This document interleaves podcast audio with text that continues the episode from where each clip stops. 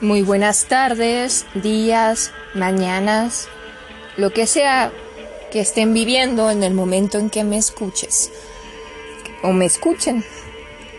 Soy la bienvenida a esta tercera clase del taller de asesinos seriales. Y bueno, vamos a comenzar.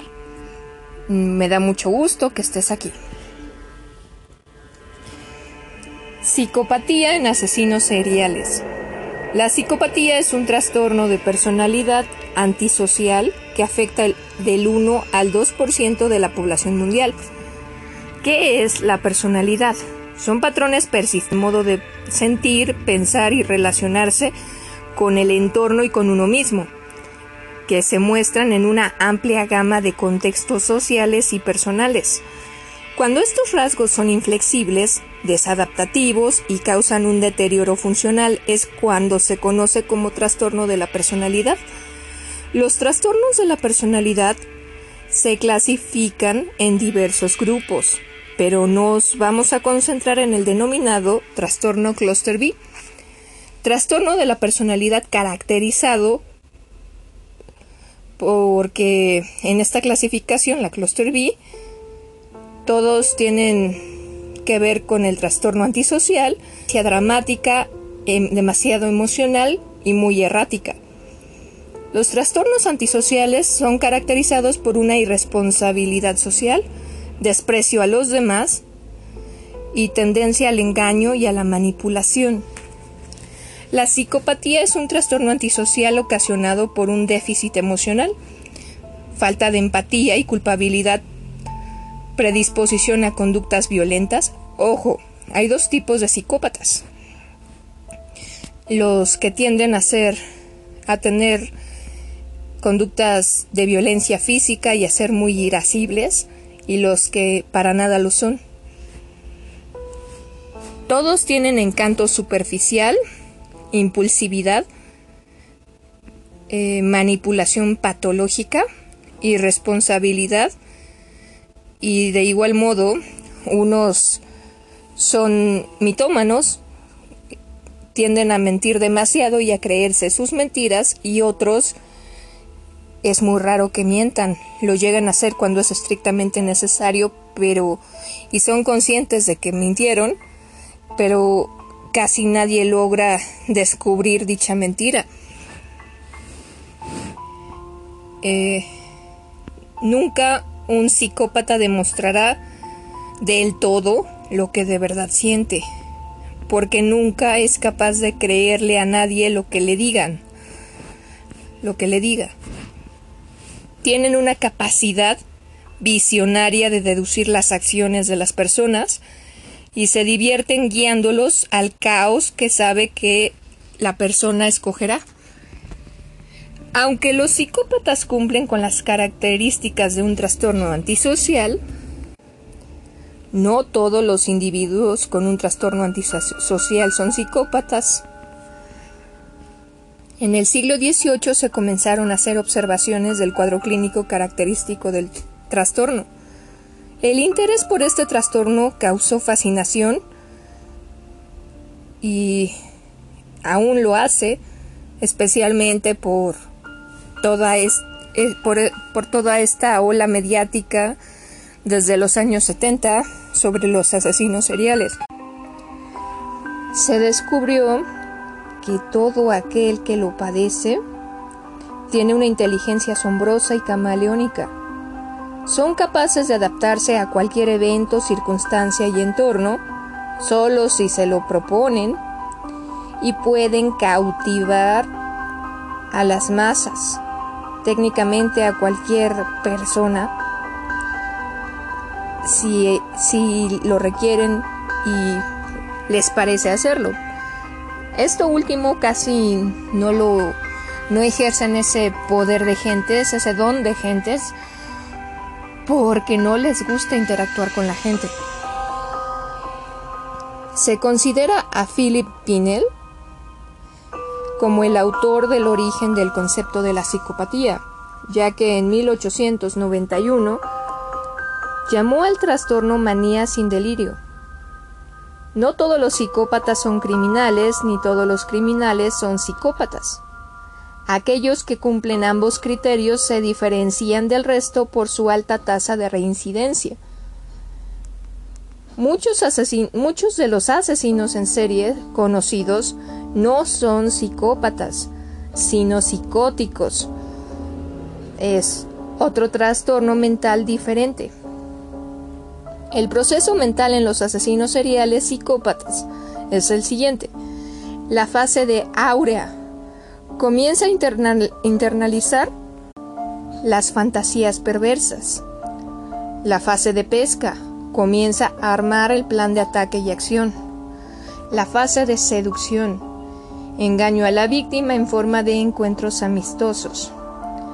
La fase de captura secuestro o juego sádico. El asesinato mata a la víctima de forma violenta y se conoce como clímax.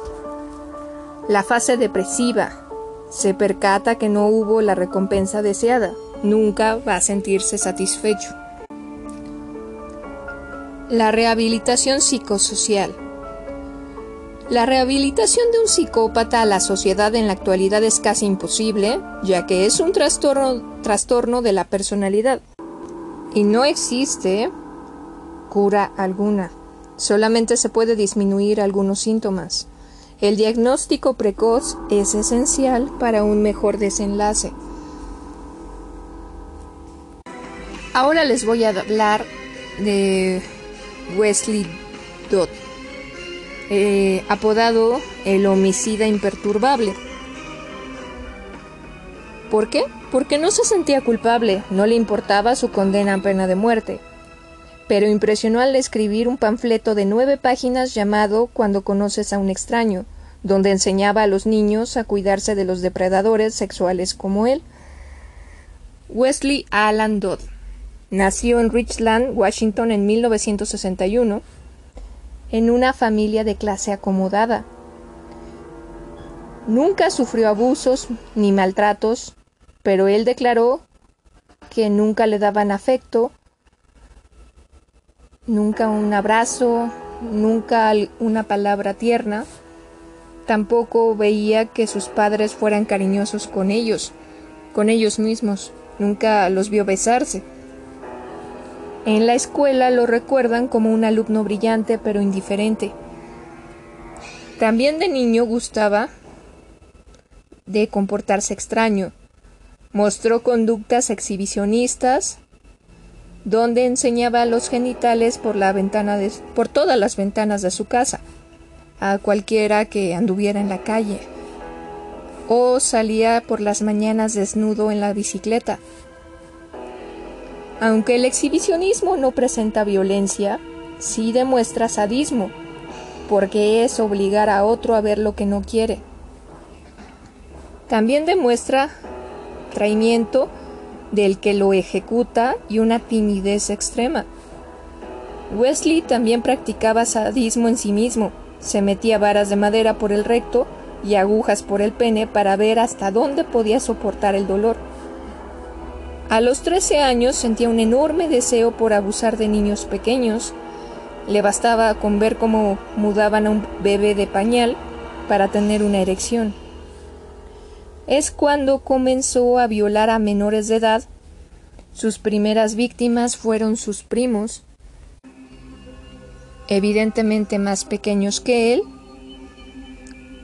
pero sus tías, tíos empezaron a sospechar que algo extraño les hacía a sus hijos y se empezaron a alejar de, de ellos, de, de él y de sus padres, hasta que una de las tías, sin saber completamente qué le hizo a su hijo, habló con el padre de, de Wesley. Este aterrado por lo que escuchó, aunque sin creerlo del todo, y sin que nada de eso fuera del todo comprobable, lo llevó a varios psiquiatras donde no, no hubo un diagnóstico ni nada exitoso. Después de un tiempo, al, al ya no ver a sus primos, empezó a abusar de vecinos, A los 15 años ya era un violador consumado. A los 17 se volvió profesor de los Boy Scouts, eh, jefe, de, jefe de manada, como dicen en, ese sitio, para estar cerca de niños. Se esperaba a que uno de los pequeños del grupo que estaba bajo su cuidado quisiera ir al baño para llevarlo él mismo y abusar de él. Era un violador metódico, no ejercía violencia en los pequeños entre 2 y 8 años de edad, procuraba convencerlos de que no estaba haciendo algo malo. Cuando ya fue mayor de edad, fue detenido por conducta sospechosa con menores.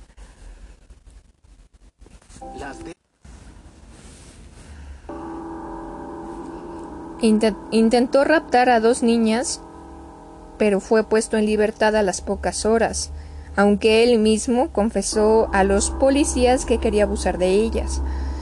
En la segunda ocasión ofreció 50 dólares a dos menores para que lo acompañaran a un motel a jugar Stream Pocket. También reconoció a los policías su gran deseo de violarlos, pero de nuevo, de forma incomprensible, volvió a salir libre. Con el tiempo la fantasía se distorsionó y comenzó a desear asesinar y canibalizar. Se mudó a Vancouver y empezó a acechar en el David Douglas Park, que él denominó su zona de, de casa. Consiguió engañar a dos hermanos, Rod y William Neal, de 11 y 10 años respectivamente. Los llevó a las inmediaciones del parque, que en realidad se puede decir que es un bosque, donde los violó reiteradas, reiteradas veces y los mató a puñaladas. Esto ocurrió el 4 de septiembre de 1989. Estuvo oculto con un ahorro que juntó para lo mismo en su casa aproximadamente un poco más del mes y el día 29 de octubre salió y raptó del patio de su casa donde había una fiesta y pasó desapercibido como si fuera invitado Ali Isley de cuatro años. El niño no paró de llorar y lo llevó a McDonald's, también a Walmart, donde le compró un juguete. Ahí llamó la atención de los de seguridad que lo detuvieron en el área de cajas, pero los calmó diciéndoles que era su, sobrino. Lo dejó viendo dibujos animados eh, ya en su departamento y escribió en su diario No sospecha nada. Lo mataré en la mañana y experimentaré con él cuando regrese del trabajo. Abusó de él en la noche. Lo ahorcó en la mañana Practicó canibalismo y tiró los restos en una bolsa negra que se encontró en el lago. Vancouver. Este nuevo, nuevo hallazgo aterró a la, a la sociedad. Se escondió días y diseñó un potro de tortura para su siguiente víctima. El 13 de noviembre de 1989 intentó secuestrar a James Kirk de 6 años en el baño del cineteatro New Liberty en Camas, Washington, donde se exhibía la película Querida encogí a los niños. Tomó al niño de la mano, que estaba en shock, y justo antes de salir de la puerta del lugar, el niño comenzó a gritar y a patalear y quienes vieron la escena lo detuvieron y no le creyeron que era el padre del menor. El novio de la madre llegó a la, entrada.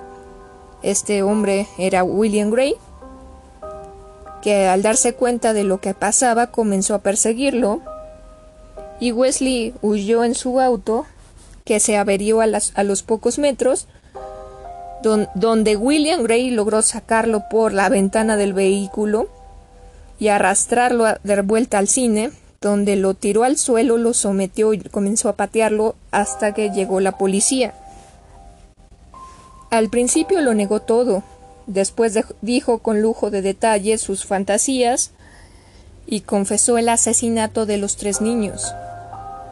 La policía de Portland allanó el departamento y encontraron ropa del niño Lee, Isley, y fotografías de su cadáver en el closet donde también se encontró un maletín negro debajo de la cama, donde guardaba recortes de prensa de sus propios crímenes y un álbum que decía recuerdos familiares.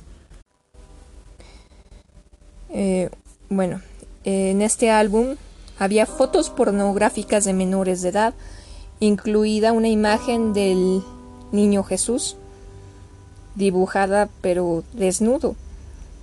El potro de torturas fue encontrado y sus diarios, donde detallaba cada día de su vida. Padecía de hipergrafía, que es una enfermedad que induce a quien la padece a escribir lo que piensa a todas horas en cualquier sitio, alterando completamente su vida porque debe de cargar el diario y el y el y una pluma para no entrar en crisis. El jurado se declaró incapacitado para seguir leyendo sus diarios. Declaró que, en, ya, que cuando llegara a la cárcel haría todo lo posible por escapar. Dijo textualmente, si fuera necesario, mataré a los guardias para salir y regresar a hacer lo que hacía antes, que es matar niños. Declarado culpable, fue sentenciado a muerte.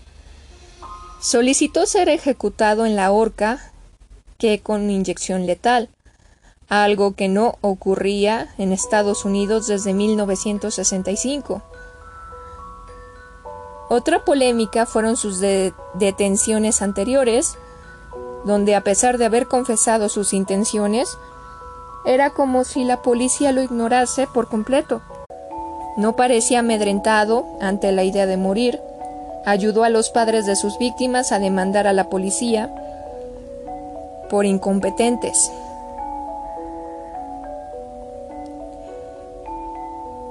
Por suerte, fue detenido cuando comenzaba su carrera como asesino serial. Le atribuyen 50 violaciones.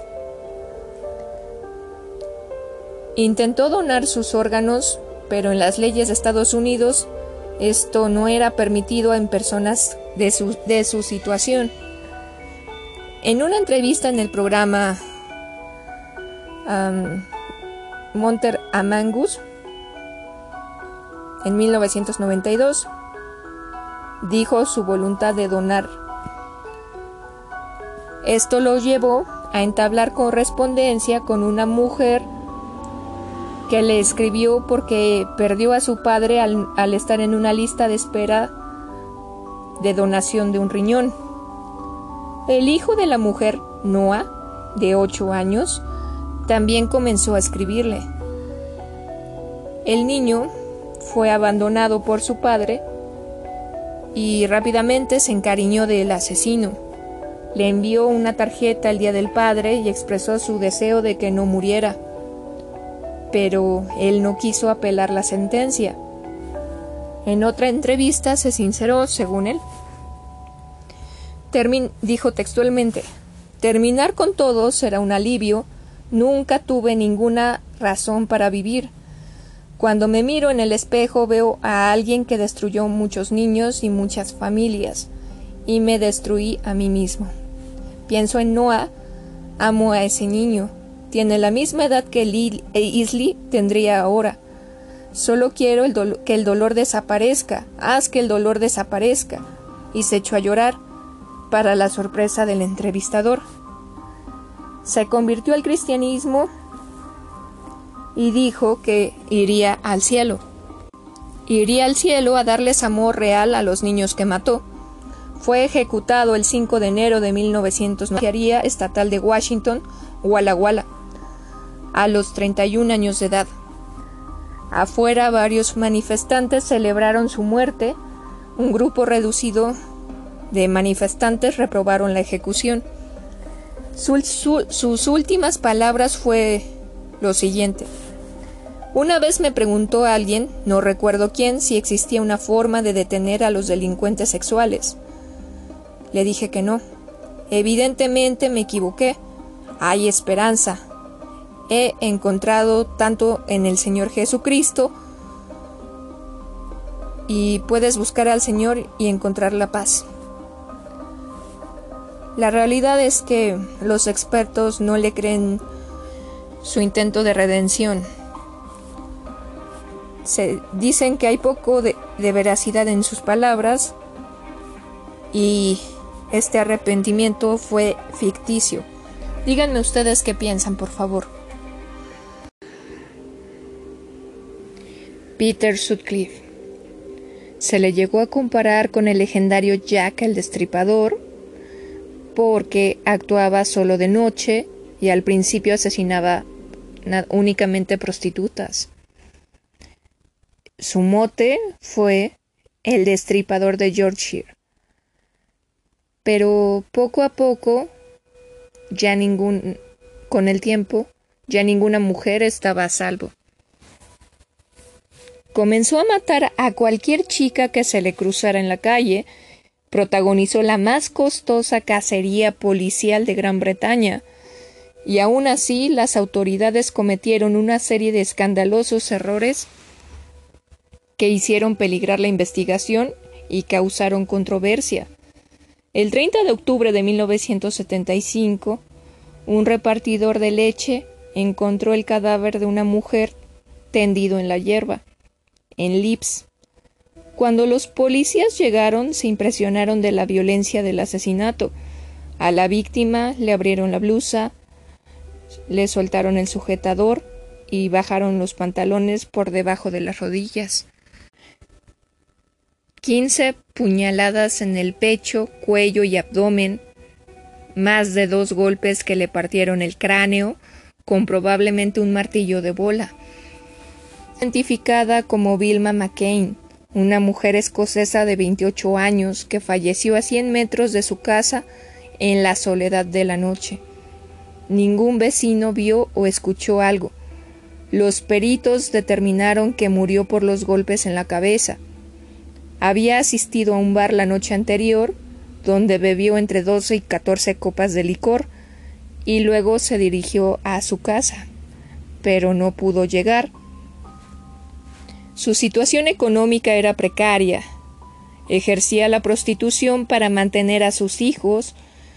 No mostraba indicios de abuso sexual, pero su monedero había desaparecido. Se catalogó de robo y el 20 de enero de mil, bueno, de robo y asesinato obviamente, y el 20 de enero de 1976 otro crimen ocurrió Emily Jackson, una trabajadora sexual de 40 años, apareció semidesnuda con 32 puñaladas hechas eh, con un destornillador en el pecho, estómago y espalda. Y además le introdujeron un madero de un metro por la vagina y dos golpes en la cabeza que fueron los que la mataron. Además, su cuerpo presentaba marcas de botas, símbolo de que su cadáver fue pateado. Mantuvo relaciones sexuales antes de morir, pero no había indicios de que fueran forzadas. El ensañamiento del criminal fue asociado inmediatamente con el caso McCain. Ocurrió tres meses ocurrido tres meses antes. La única pista era la marca de la bota Wellington pero resultó imposible dar con, un sospechoso, ya que la marca y fabricante era usada por miles. El 5 de febrero de 1977, a más de un año, un nuevo cuerpo fue encontrado en los jardines de un deportivo. Irene Richardson, de 28 años, golpeada en la cabeza con un martillo en tres ocasiones, y apuñalada en pecho, cuello y abdomen, desnuda parcialmente, pero no. No presentó haber tenido relaciones sexuales. Se comprobó que Richardson ejercía la prostitución igual que las dos víctimas anteriores. Se hizo un paralelismo con el afamado Jack del Destripador ya en este momento.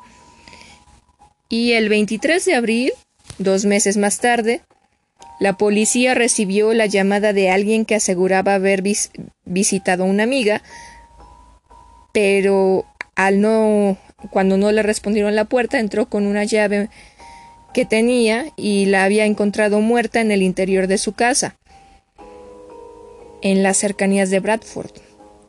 Era Patricia Atkinson, de 32 años, se dedicaba a la prostitución de vez en cuando, llevaba a sus clientes a casa por seguridad desde que empezaron a aparecer los homicidios. Al ver la policía el cuerpo de Atkinson se dieron cuenta de que se trataba del mismo sujeto, semidesnuda, golpeada en la cabeza con un martillo, con siete puñaladas en el abdomen, le rajaron el vientre en los costados. En las sábanas se encontró de nuevo una huella de bota Wellington. Y, y otra vez no había pistas nuevas que fueran útiles. 26 de junio. Dos niños encontraron en un espacio infantil, en Reginald Park, un cadáver con tres golpes de martillo en la cabeza, múltiples cuchilladas en el cuello y uno en la espalda. Era Jane MacDonald, de 16 años, que no era prostituta como las víctimas anteriores. La muchacha la noche anterior estaba con unos amigos y luego se dirigió sola a su casa, bueno, a la casa de sus padres, pero fue emboscada por su atacante. Era de buena familia, no bebía ni consumía drogas, había terminado su periodo escolar y trabajaba en una zapatería. Su perfil no encajaba con los anteriores, pero el modus operandi era inconfundible para la policía. En este momento, la prensa lo bautizó como el destripador de Yorkshire y se convirtió en el enemigo público de todo Gran Bretaña. Las, las autoridades entendieron que estaban ante un caso excepcional y decidieron hacer una investigación mucho más coordinada. Se creó un escuadrón especial encabezado por el veterano agente George Oldfield para exclusivamente eh, los crímenes adjudicados al destripador. Pero todo esto solo ocurrió tras la muerte de Jane MacDonald. ¿Es acaso que la vida de una prostituta valía menos que la de cualquier mujer? El machismo imperante hacía pensar mucho a muchos que las prostitutas se lo merecían, Toda esta polémica hizo que el colectivo de prostitutas de Inglaterra saliera a las calles a manifestarse denunciando el denigrante trato que recibían. A ellas se sumaron diversos grupos feministas que exigían a la policía que la policía se retractara de sus declaraciones. Frases como cuelguen al destripador se podían leer en diferentes muros de la ciudad. Los medios de comunicación les pedían a las mujeres de Yorkshire que no salieran en las noches. La policía recorría tanto barrios rojos, barrios rojos como cualquier calle. La mayoría de las prostitutas se mudaron a Glasgow, Manchester o Londres para correr menos riesgos. Más de 300 agentes trabajaban en el caso. Se, se entrevistaron a 175 mil personas pero la investigación no prosperó. La mañana del 10 de octubre, un nuevo cuerpo fue encontrado tras unos arbustos en una parcela de Manchester. Era Jane Jordan, una prostituta de 21 años, llevaba muerta más de una semana. El cadáver completamente destripado presentaba once golpes de martillo en la cabeza y el rostro estaba irreconocible. Fue identificada por las huellas dactilares. Estaba llena de hematomas y parecía que intentó que el asesino intentó decapitarla con un vidrio, con el cual también le desfiguró el rostro. Pero en su bolso encontraron un billete de cinco liras, con número de serie rastreado por el banco, que pudo, que bueno, es que el billete era muy nuevo, entonces rastrearon el número de serie y se descubrió que fue entregado por una empresa como salario a 5.300 trabajadores. Todos fueron interrogados, entre ellos Peter Sutcliffe, un camionero de Bradford. Pero no llamó la atención de ninguno de los investigadores. Tenía una buena coartada. El viernes 3 de febrero de 1978, una muchacha llegó a la policía denunciando la desaparición de su hermana, Ellen Rivka, de 18 años. Ambas se dedicaban a la prostitución desde hacía un par de semanas, y Helen llevaba tres días sin llegar a casa.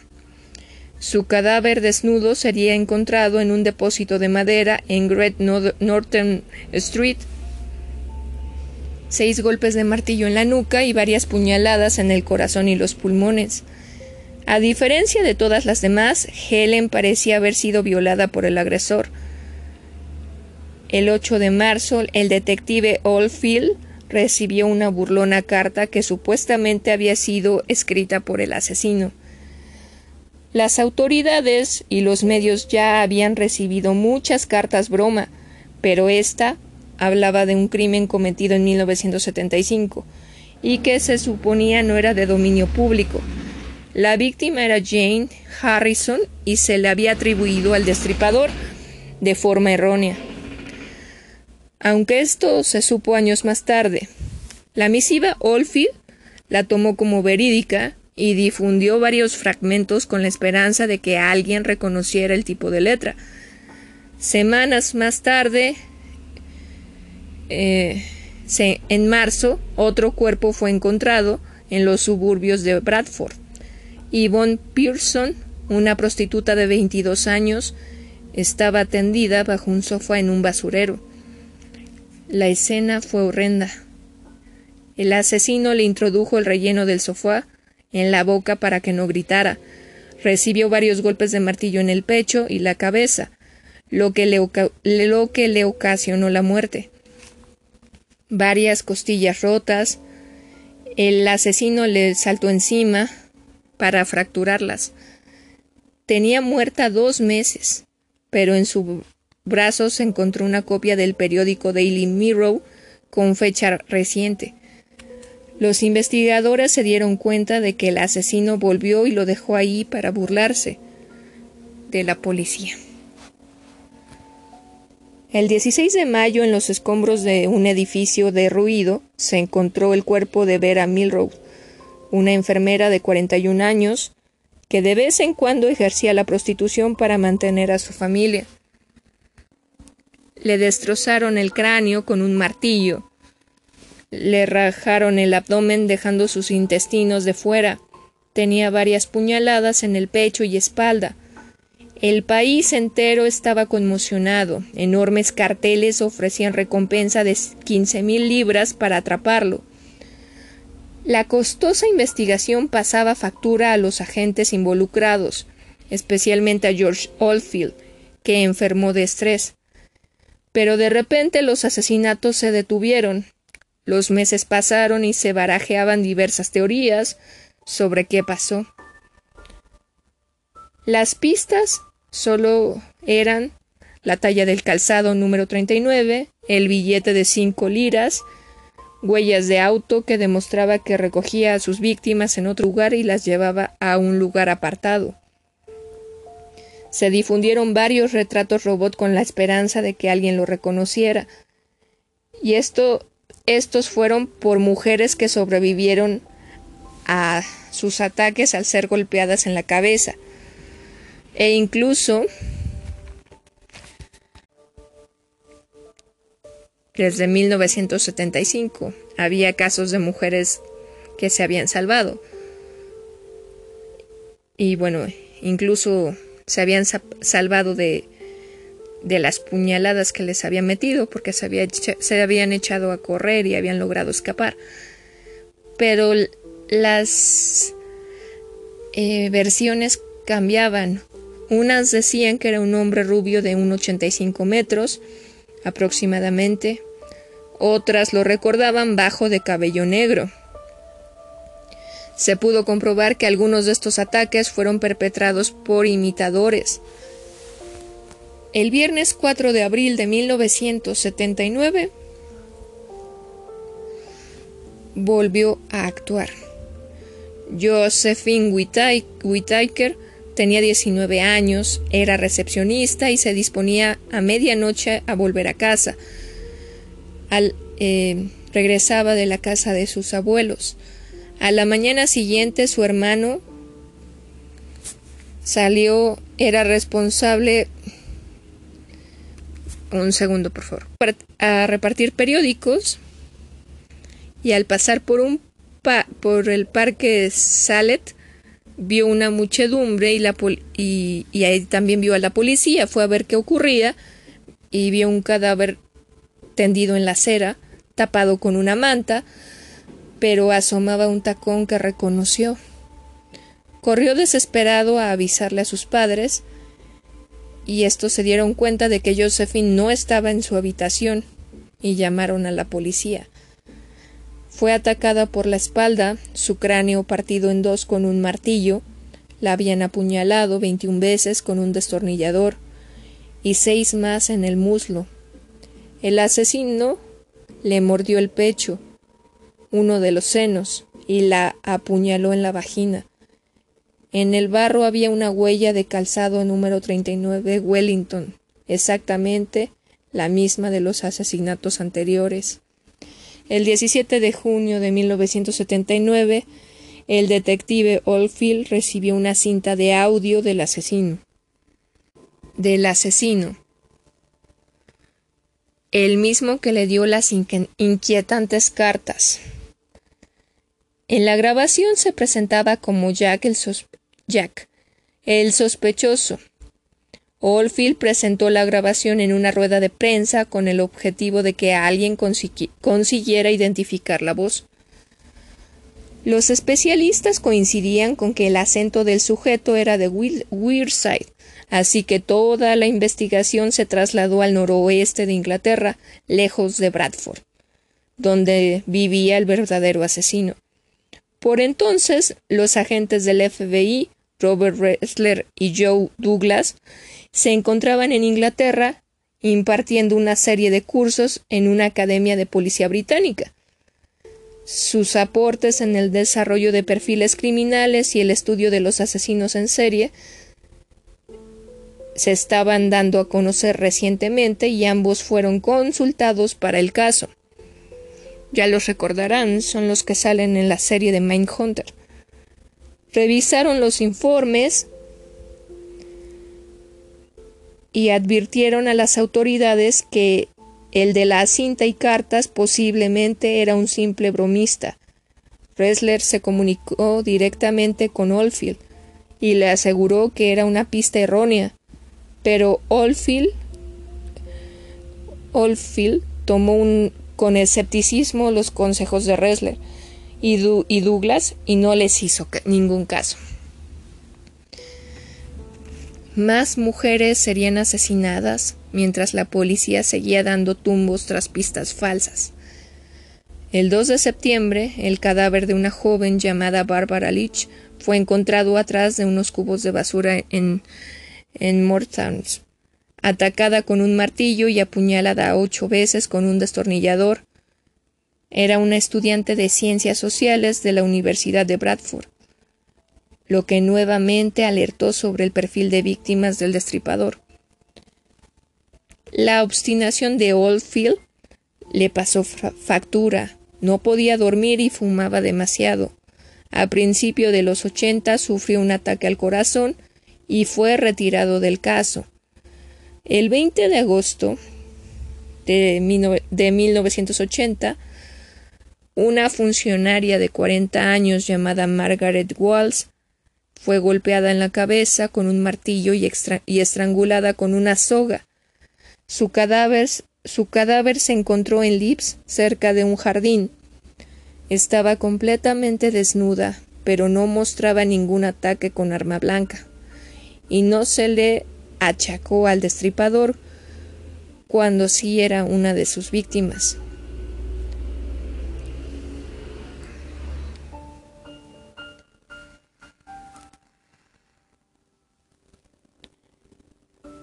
La doctora Supadia Bandara, oriunda de Singapur, fue víctima de un ataque el 24 de septiembre a las 10.30 pm, golpeada dos veces en la cabeza con un martillo.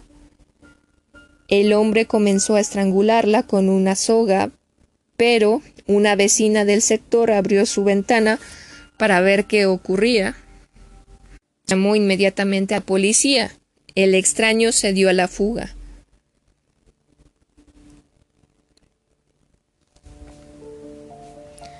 Martes 18 de noviembre, Jacqueline Hill, estudiante de 20 años, fue encontrada muerta cerca de la rampa de, un estacionamiento, apuñalada en repetidas ocasiones con, una con un afilado destornillador en el pecho y vientre, pero también en uno de sus ojos su cráneo destrozado como las demás víctimas. Los nuevos investigadores retomaron la pista del billete de cinco libras y la cantidad de sospechosos al buscar la sucursal exacta donde se expidió se, redujo de cinco mil a doscientos cincuenta, pero no sacaron nada limpio. Se registraron las, se registraron las matrículas de vehículos que andaban en los barrios rojos por la noche, pero no se encontró nada. La credibilidad de la policía estaba por los suelos, ya eran trece víctimas fatales.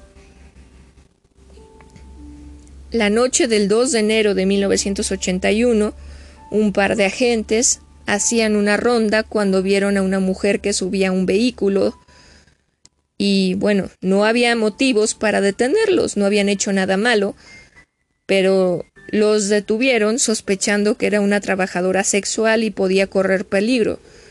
El conductor se presentó como Peter Williams y se mostró amable y sereno. Le preguntaron quién era la chica y les dijo que su novia, pero no supo decirles cómo se llamaba.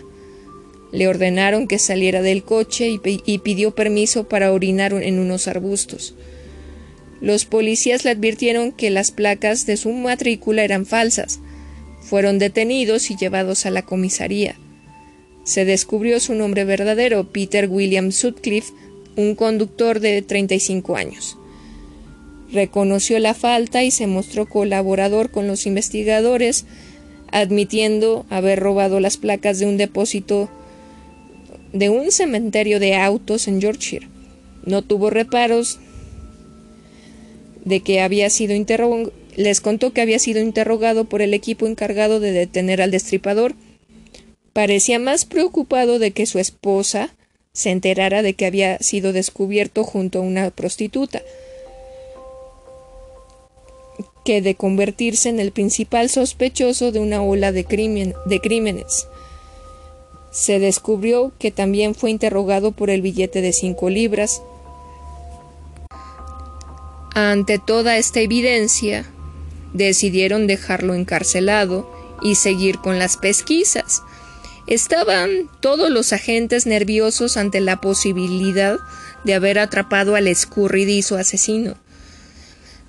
Sutcliffe dormía tranquilo en su celda. Su vehículo, su, su auto, su vehículo, perdón, fue registrado. No se encontró nada.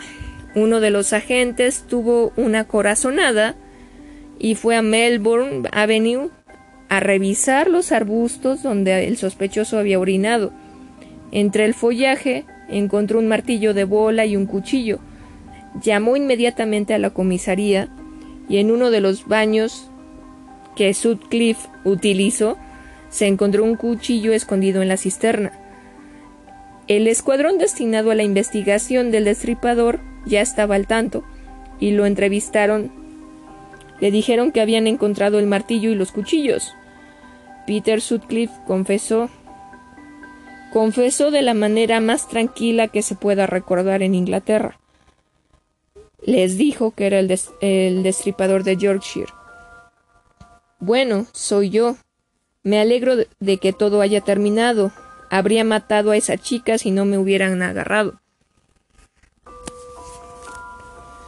Todo el movimiento de la comisaría despertó la curiosidad de la prensa, así que tuvieron que dar una rueda de prensa anunciando que tras seis años de búsqueda al fin habían atrapado al destripador.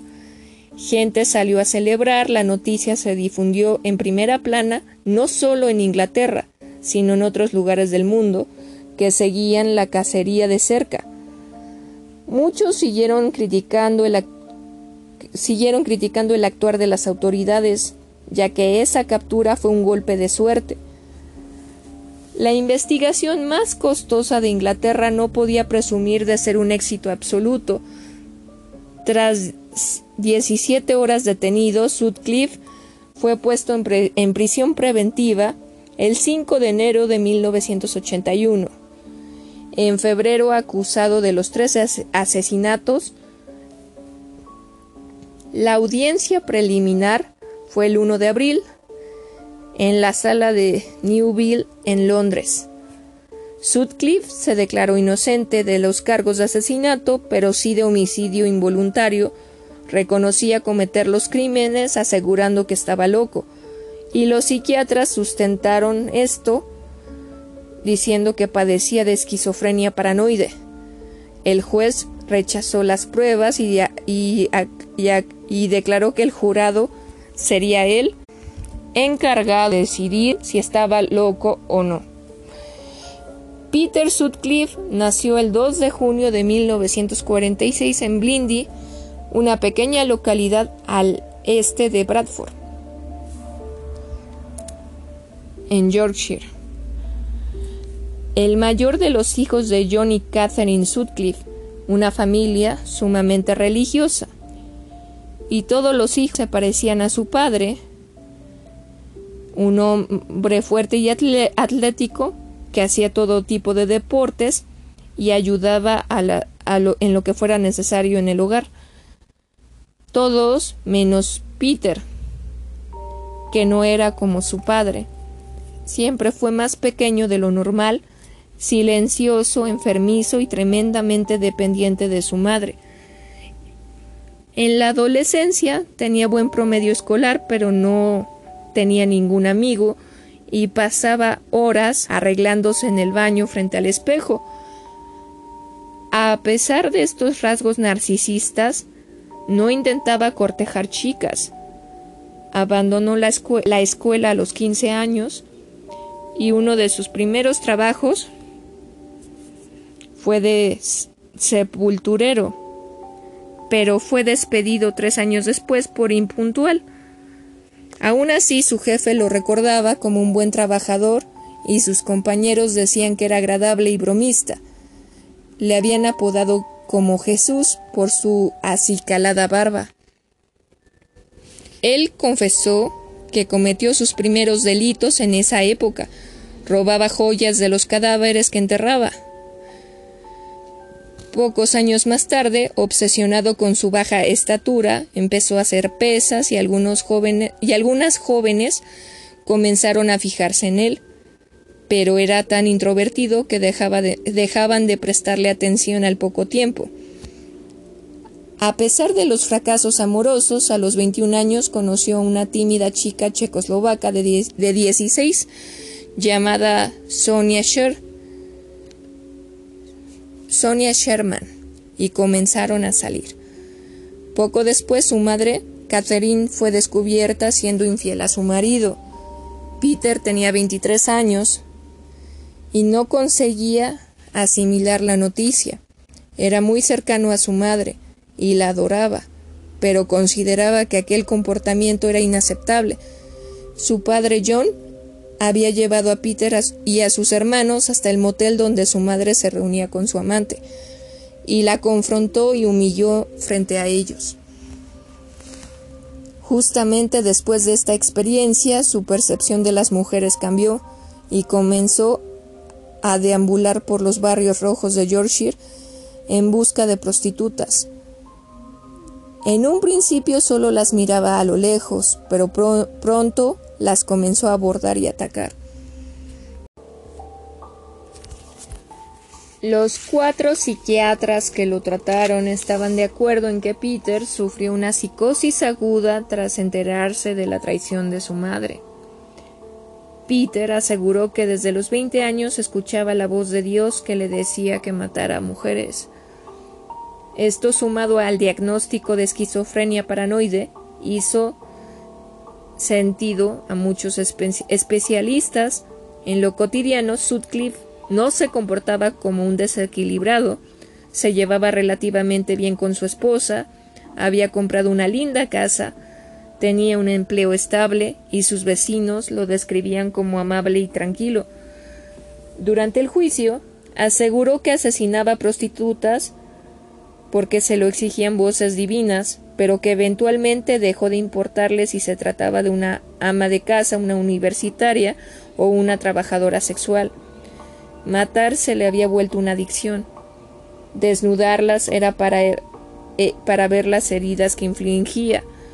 Las pateaba y mordía aún después de muertas. No bastaba con matarlas.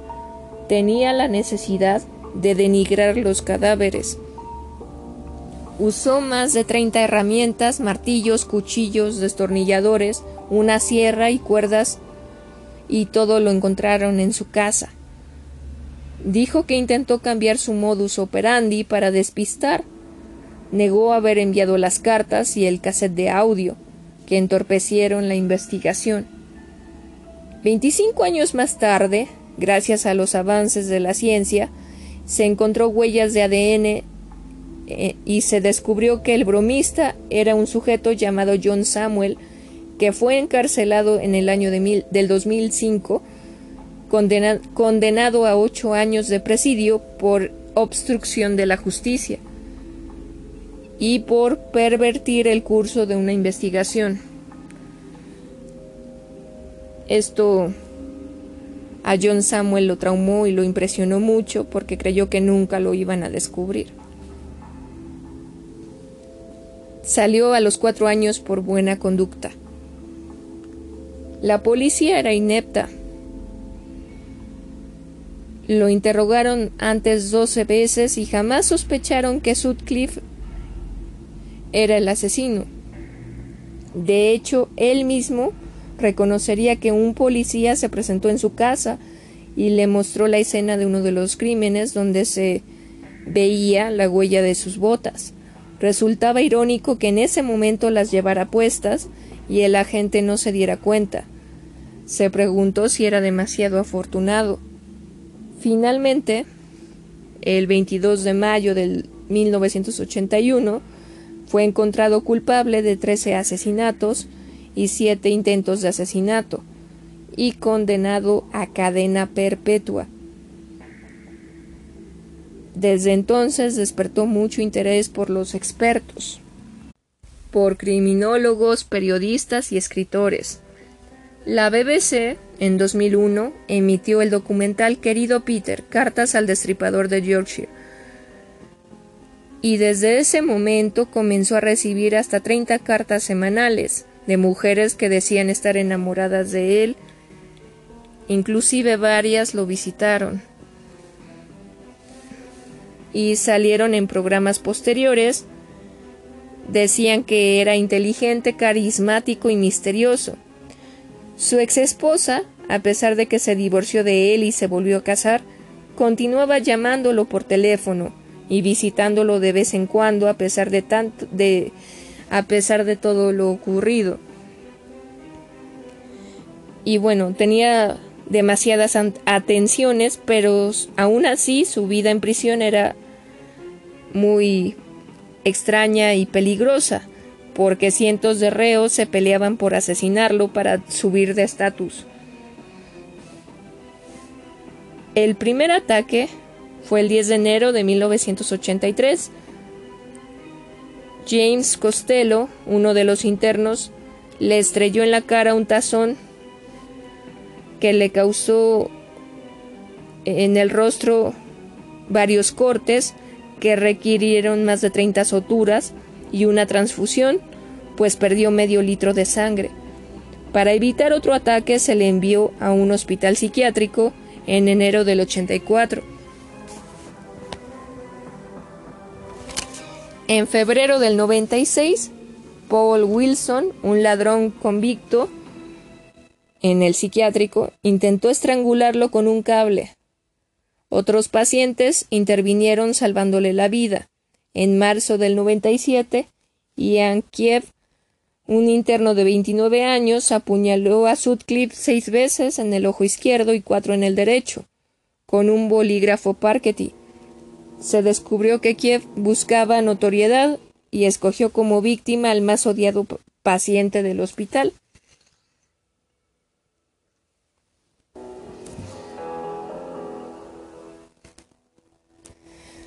Los doctores no consiguieron salvarle el ojo izquierdo y el derecho quedó muy dañado, con un rango de visión mínimo.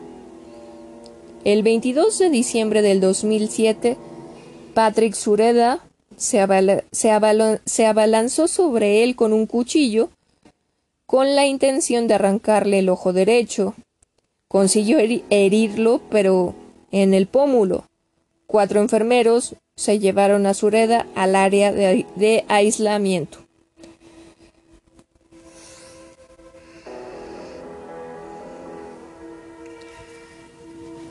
El 13 de noviembre del 2020, a la edad de 74 años, Peter Sutcliffe murió tras contraer coronavirus. Previamente había sufrido un infarto y tras enterarse de que estaba contagiado, firmó un formulario donde se negó a recibir tratamiento alguno, y muchos celebraron las en las noticias perdón, muchos celebraron la noticia, pero expertos piensan que pudo estar involucrado en otros 22 asesinatos que tras su muerte jamás podrán resolverse.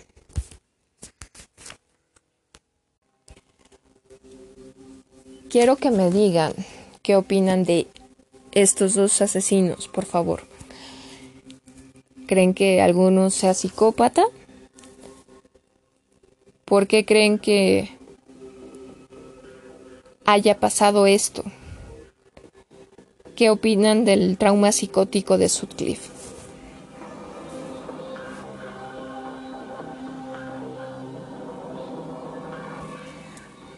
Y ahora vamos con otro caso.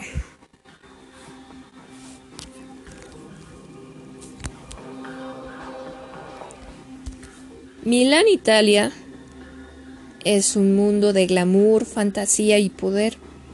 En 1997, Gianni Versace ocupaba el trono del mundo de la moda. Era el diseñador favorito de estrellas y realeza. Sus desfiles eran imprescindibles. Luces, ambiente, todo era perfecto. Versace tenía casas en Lago Como, Milán, pero su favorita era la casa Casuarina en South Beach, cerca de la famosa avenida Ocean Drive, en Miami.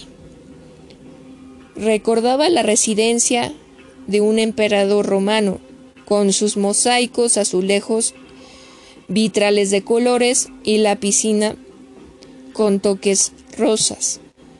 Era literalmente como baños romanos. Le encantaba volver ahí después de los desfiles más importantes. La mañana del 15 de junio hizo lo que solía hacer.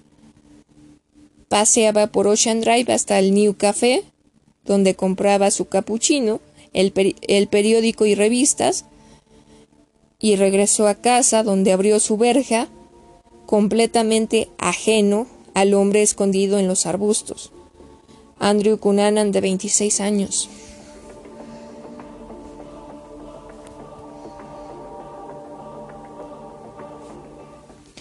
Andrew Philip Cunanan nació en 1968 en un barrio obrero de San Diego.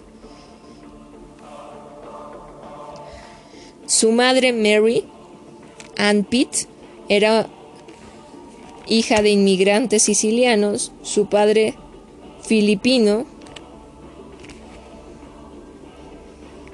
perdón, perdón, la mamá se llamaba Mary Ann y el papá es Pete, ¿ok? Lo siento, lo siento, me confundí. Su padre filipino se convirtió en agente de bolsa.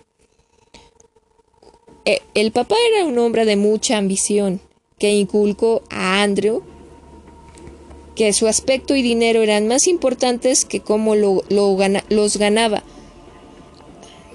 Al papá no le importaba las formas honestas o los valores. Andrew estudió en Bishop, un instituto privado que, que fue un esfuerzo estratosférico para la familia. se declaró abiertamente homosexual en la adolescencia mitómano, se apoderaba de elementos de la vida de otras personas para fingir que así era su vida. Maestro de la vaguedad, le encantaba ser el centro de atención. En Bishop comenzó a consumir drogas y a frecuentar hombres mayores para conseguir cosas lujosas. No le gustaba trabajar, quería que todos se lo regalaran Comenzó a estudiar en la Universidad de California, pero en menos de un año la abandonó. Se fue a San Francisco a frecuentar el Castro, el barrio gay de la ciudad. Fingía tener una vida fabulosa y lo sacaba todo de las revistas que leía. La ópera de San Francisco contrató a Gianni Versace para que hiciera el vestuario de la ópera Capricho y Cunanan tendría la oportunidad de conocer a Versace. Después de la presentación, hubo una fiesta en un antro gay, el Colossus, donde Cunanan asistió, y se dice que Versace se acercó a él y le confundió con un joven que había conocido en Italia. Cunanan no lo, no lo sacó de su error. Estaba emocionado y volvió a su casa a hablarle a sus amigos de, de todos lados para decirles no pueden imaginar a quién he conocido esta noche.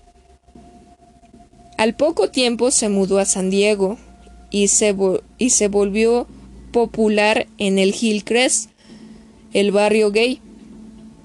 En 1993 conoció a Jeff Trail, se hicieron mejores amigos y y comenzó a vender droga y a prostituirse con hombres mayores. Era un gran lector, sabía entretener a los hombres mayores, hasta que conoció a Norman Blatchford, un millonario que estaba depresivo y tenía seis años de ser viudo. En 1995 se fue a vivir a la residencia del anciano en La Joya, pero eh, él no era de un solo hombre. Al poco tiempo conoció a David Machon, un arquitecto de 31 años, y contó a mucha gente que era el amor de su vida. Pero ni Machon ni Blatchford, Blatchford debían enterarse de la existencia del otro. Gianni Versace Nació en Calabria, al sur de Italia. Su madre era modista, tenía un taller de costura y él ayudaba a su madre. De ahí le venía su pasión por la moda. A los 24 años fue a Milán y lanzó su propia empresa. En 1968, su, su hermano Santo y su hermana Donatella vinieron a ayudarle, y después de un tiempo logró comprar un palazzo en el centro neurálgico de Milán puso su taller con la emblemática Medusa de Versace, que para él, e, para él era símbolo de seducción, aunque también de temor. A finales del 80, principios del 90, su fama se disparó. Para Gianni, Miami era el país de las maravillas compró la casa Casuarina en, 1992 por dos millones y medio y la transformó en un palazzo de 1600 metros. Todo era puro Versace. Mientras veranea al sur de Francia con Blatchford, Andrew le escribe cartas de amor a Macho, mintiendo sobre sus vacaciones y de regreso a la joya le exige a Blatchford que le compre un Mercedes valorado en 125 mil dólares. Le dijo, si no me lo das, te abandonaré. Y Blatchford contestó, vale, vete. Machon también estaba cansado de las excusas de Cunanan, y al poco tiempo que Blatchford lo, lo echó de su casa, también rompió con él. Sus amigos también lo abandonaron. En abril, Cunanan se montó una fiesta para sí mismo y le comunicó a sus amigos de Hillcrest que se marchaba de San Diego. Compró un billete a, Minneapolis, en realidad para ver a David Machon, pero él no quería verle, ni su amigo Jeff Trail, que también vivía ahí. Nadie quería su presencia, pero se puso insistente. Cunanan fue al depto de Jeff mientras éste estaba en su trabajo. Entró con una llave que estaba en el felpudo. Andrew revolvió todo y encontró el revólver que se lo llevó y convenció a David Machon, Machon de que lo dejara pasar la noche en su Lopsit. El domingo 27 de abril, en la, en la noche, Jeff fue a su casa y no encontró su revólver. A la mañana siguiente fue a recuperar su pistola a la casa de Machon. David Machon siempre sacaba a pasear a su perro dálmata a las 7 de la mañana y cuando él se fue, Jeff entró. Se oyó una pelea, palabrotas y un estruendo muy fuerte, dicen los vecinos. Machon faltó al trabajo dos días y fueron a buscarlo. La policía abrió el departamento y se encontró con un cadáver enrollado en una alfombra. Era el cuerpo de Jeff Trail, asesinado con 27 martillazos. Se buscaba a Machon como y se creía que era sospechoso. La policía no revisó bien el departamento y no se dieron cuenta de que había una maleta con el nombre de Cunana. Machon era el, principal sospechoso, se, le buscaba hasta que se encontró su cadáver a orillas del lago en Minneapolis, con un tiro en la espalda y dos en la cabeza. Se cree que su antiguo amante lo tuvo secuestrado dos días. Tras registrar de nuevo, se encontró la maleta de Cunanan con, con esposas y videos sadomasoquistas, etc. En 1994, un traje extraordinario este, portado por Elizabeth Hurley era un traje de imperdibles. El mundo entero conoció a Versace con ese traje. Además, contribuyó a lanzar la carrera de Liz Hurley, porque volvía ya más, aún más llamativa su silueta.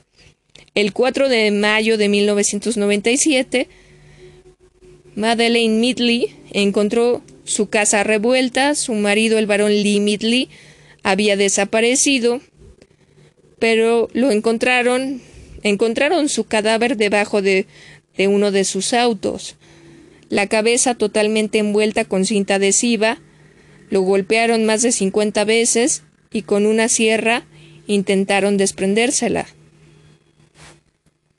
Faltaban dos mil dólares en metálico y monedas y un auto Lexus.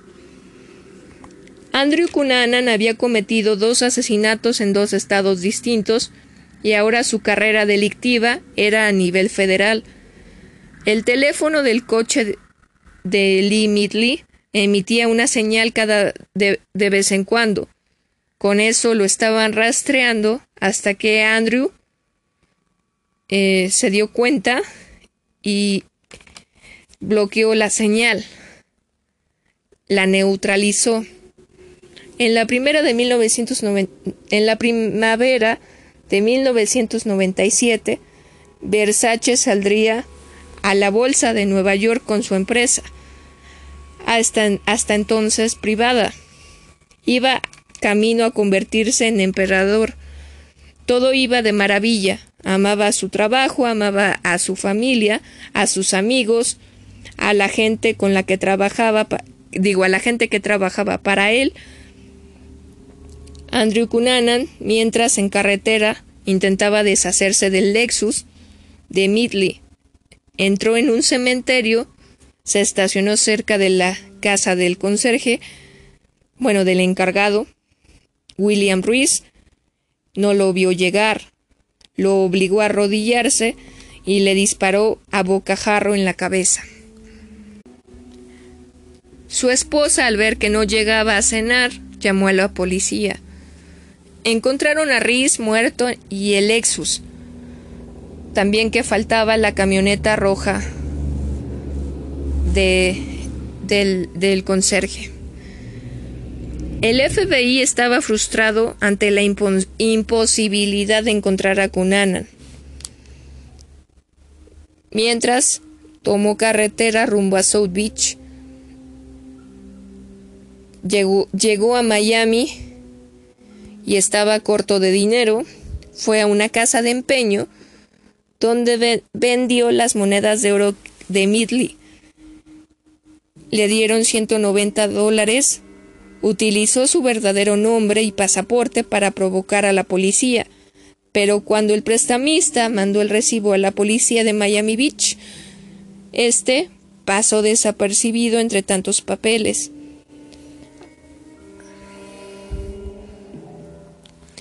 A mediados de junio llevaba seis semanas huyendo de la justicia. El FBI, la investigación y Cunanan Ya, bueno, perdón, perdón. Fallas técnicas.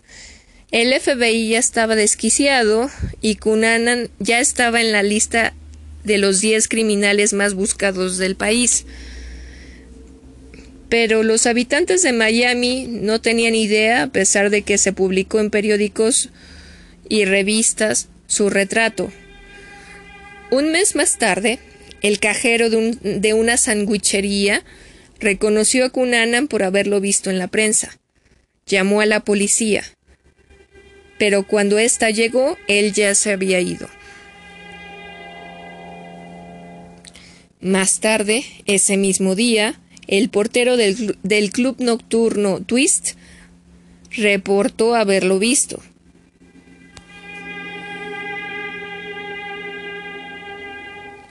Al día siguiente, Cunanan se largó del Hotel Normandy Plaza sin pagar la cuenta, se esfumó.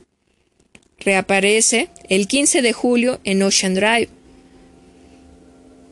Ese día, Gianni Versace salió a comprar su capuchino, el periódico Corriere de la Sierra, de la Sierra, y revistas como siempre. Recorrió Ocean Drive, fue al News Café, y a las 8.40 am Versace regresaba a su mansión. Al otro lado de la calle, Cunanan lo, le observaba eh, desde unos arbustos. Cuando abre la verja de su casa casuarina, Cunanan saca su pistola de la mochila, apunta con ella a la cabeza del diseñador y le dispara dos veces. La policía llegó.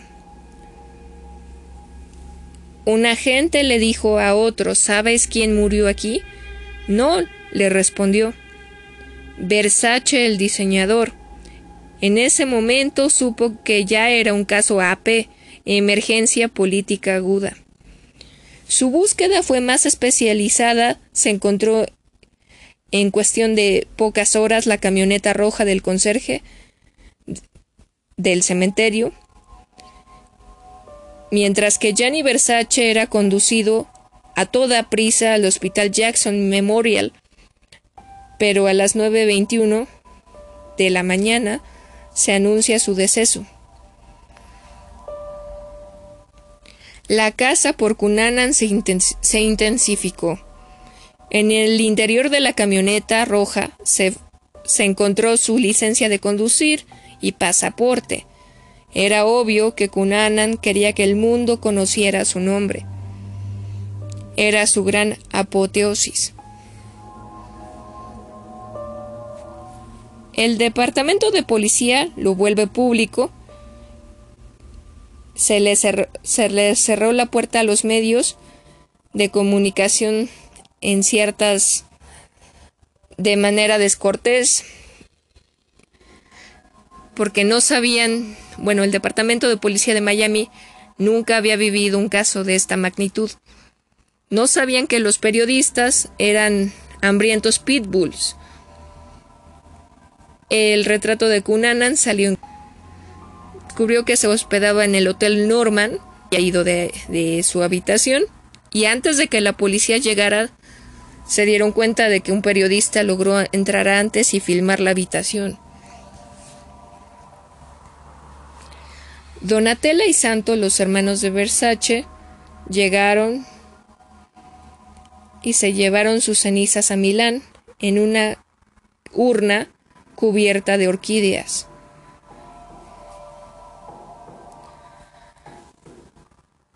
Una semana después del asesinato, el guardia de una casa flotante se da cuenta de que alguien ha entrado y de que todo está revuelto en el interior sonó un disparo.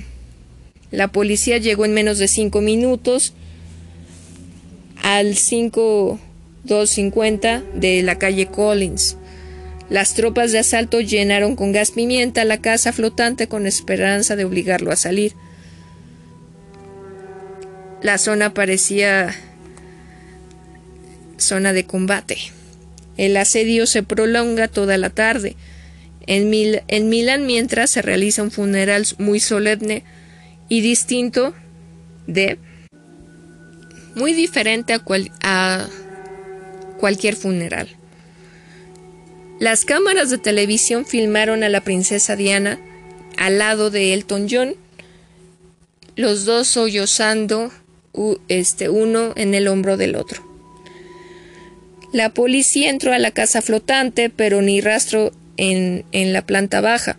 Subieron a la recámara y encontraron el cuerpo de Cunanan. Se disparó en la boca. Murió en el acto. Suicidio. Su personalidad era fragmentaria. Hizo lo que pudo por ser rico y famoso. No tenía nada que ofrecer a nadie. Toda su vida era repulsiva, vivía de los demás y murió de la memoria de los demás lo mató por envidia, vinculó para siempre su nombre con el recuerdo de Gianni Versace. Hasta aquí se termina esta tercera clase. Les recuerdo, quiero que me digan de todos los casos que fueron expuestos, cuál de, estos asesinos creen que, es, que creen que es psicópata.